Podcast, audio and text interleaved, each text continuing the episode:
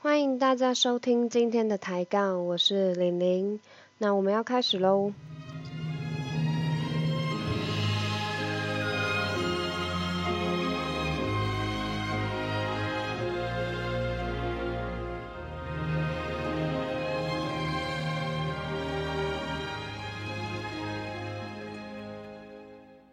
欢迎大家来到我们的第一集哦，这真的是值得庆祝一下，因为大概我从我自己跟别人讲说我想做这件事，到我真的开始做这件事，大概已经有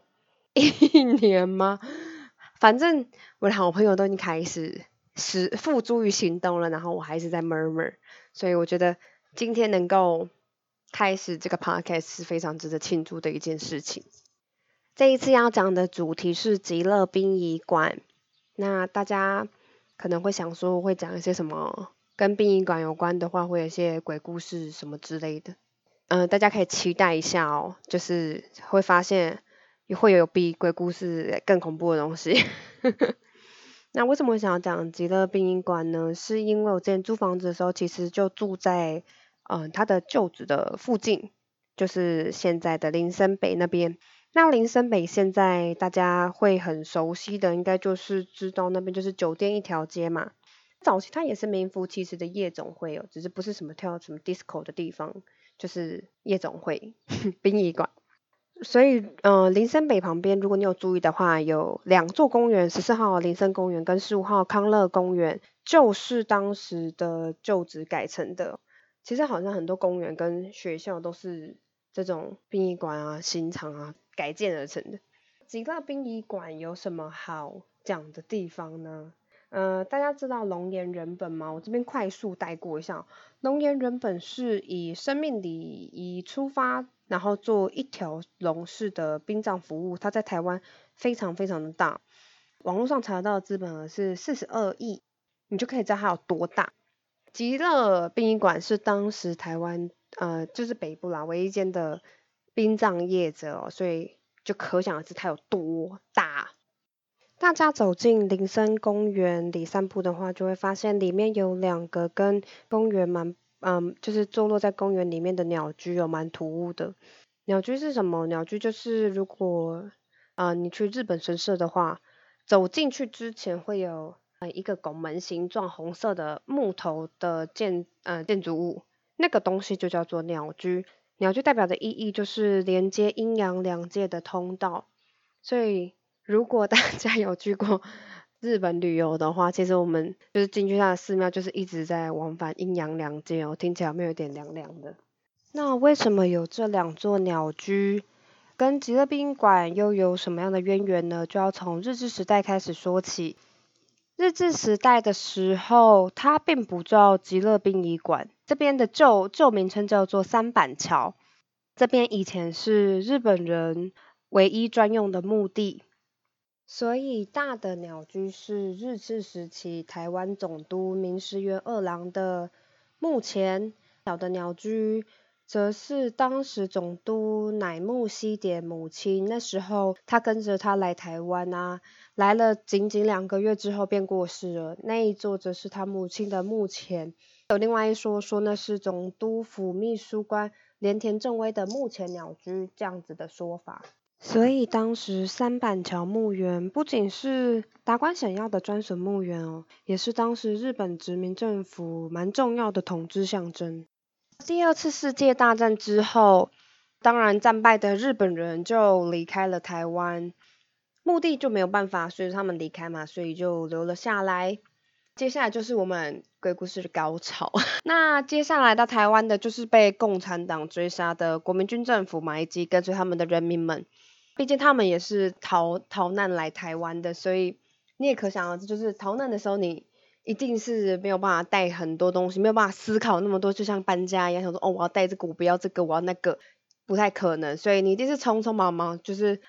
重要的东西带在身上而已，所以几乎也没有带什么东西过来。然后来到这里又人生地不熟。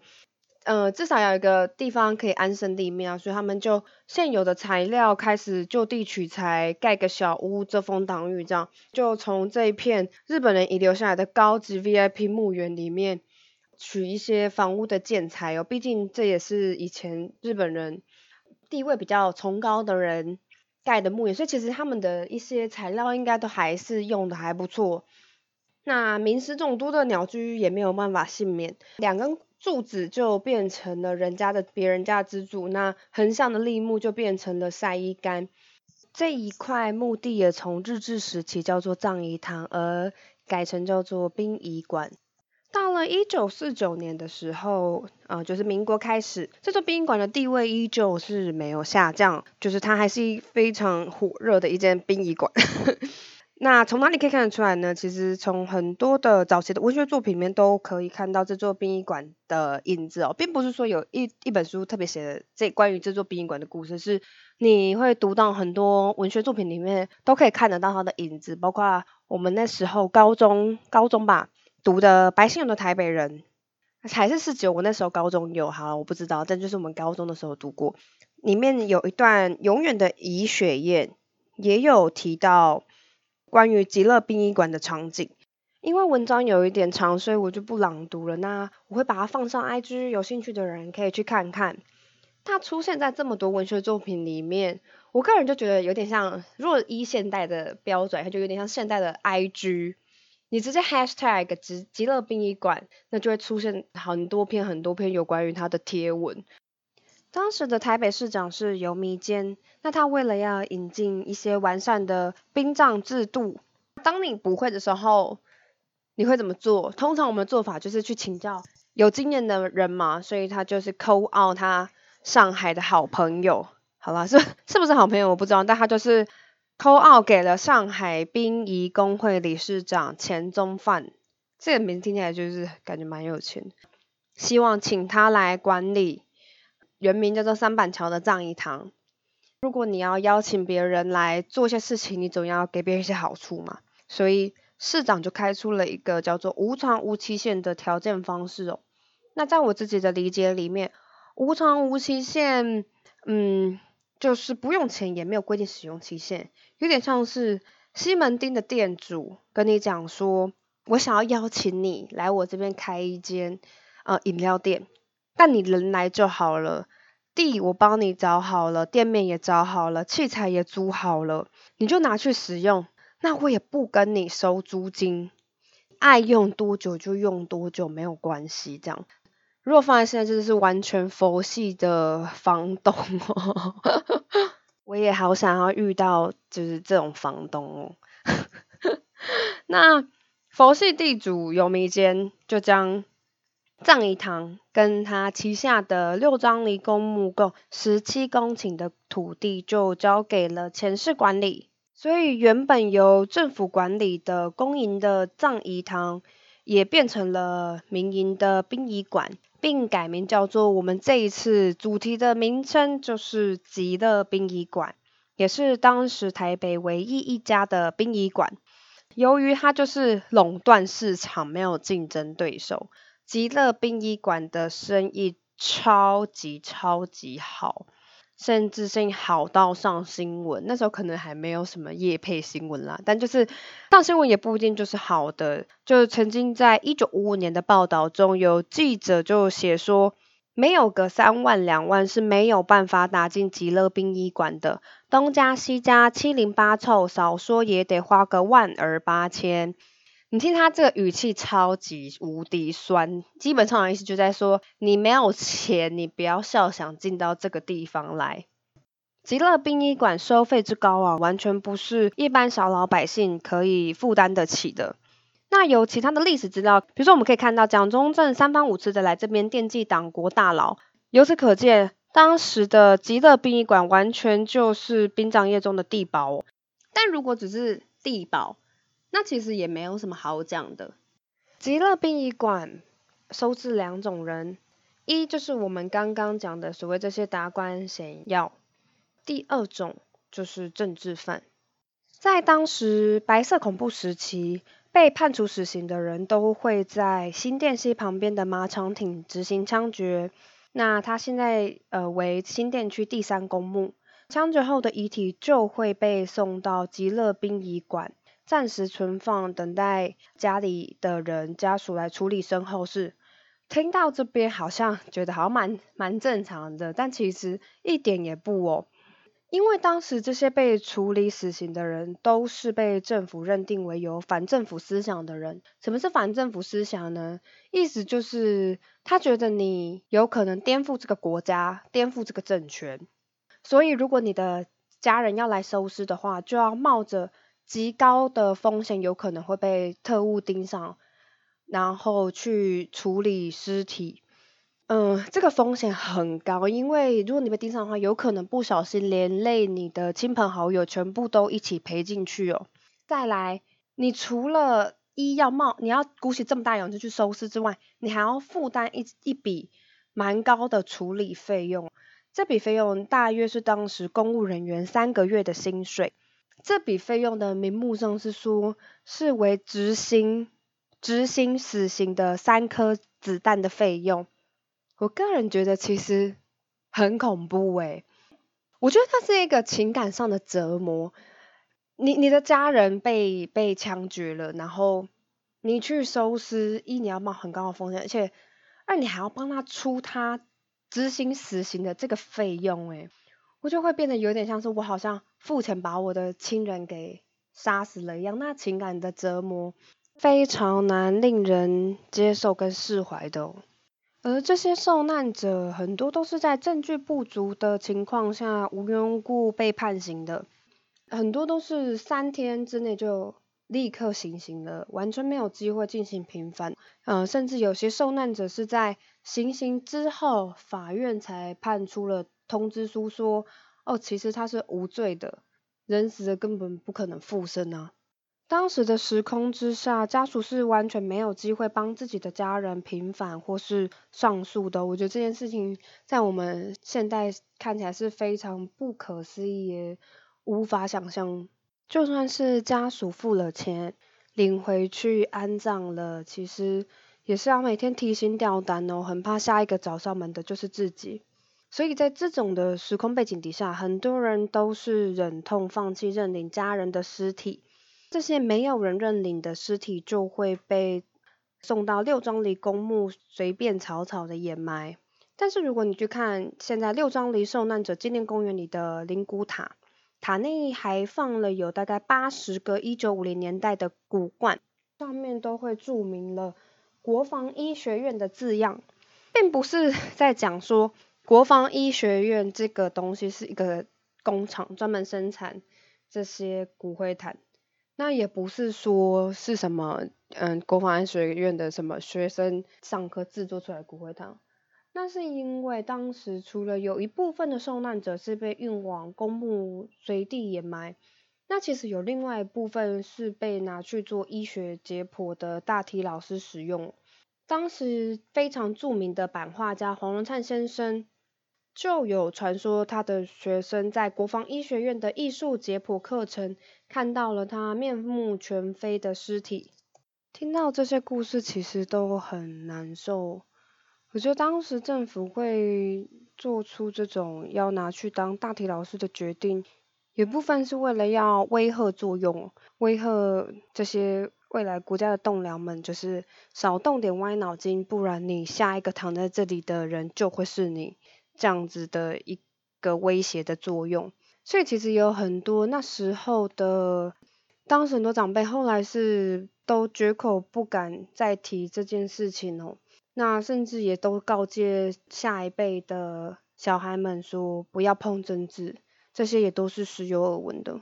到后期殡仪馆在独占市场的情形之下，因为过高的价钱跟不符合它价钱简陋的设备。其实常常引起市民们的不满。我觉得如果当时有 Google 评论的话，它大概就是你打开就是会二点三颗星之类的，然后你点开评论就是会疯狂的一颗星，然后大家就会说 CP 值爆炸低，价钱太贵，东西烂到爆，这种评论就会看到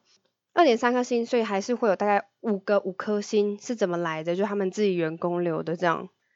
因为太多批评跟抱怨，所以台北市。后来就决定进行首次的都市计划检讨工作。那原本是想要按定日本时期的计划，将这个地方作为公园的预定地。但是当时殡仪馆附近其实有很多的违章建筑，就是当时跟随国民军军政国民军政府来台的这些人，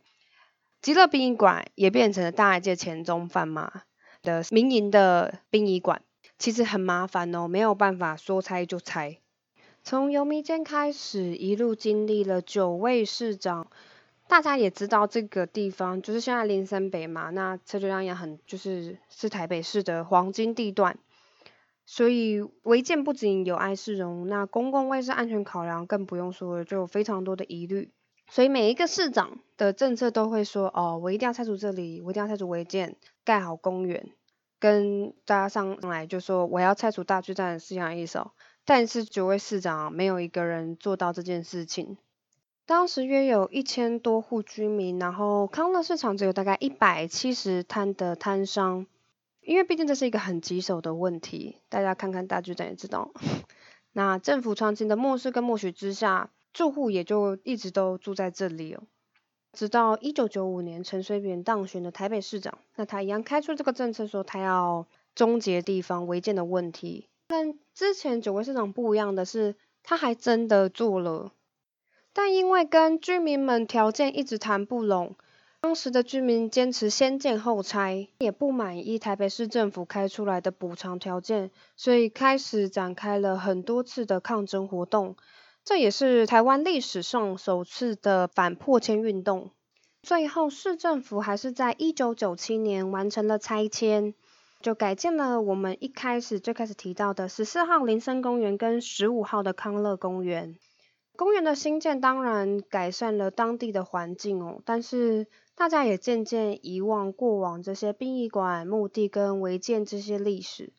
陈水扁也因为这一次强制拆迁而落选下一次的市长。但是曾经与反破迁民众站在一起的马英九上任之后，倒也没有什么要保存此地的记忆的做法跟想法。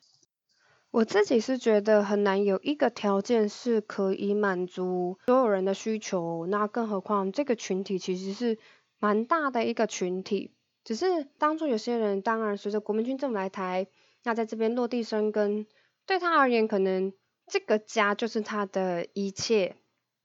在抗战过程当中，有些人就觉得，那如果今天我连家都没有，我好像也没有什么好保留的。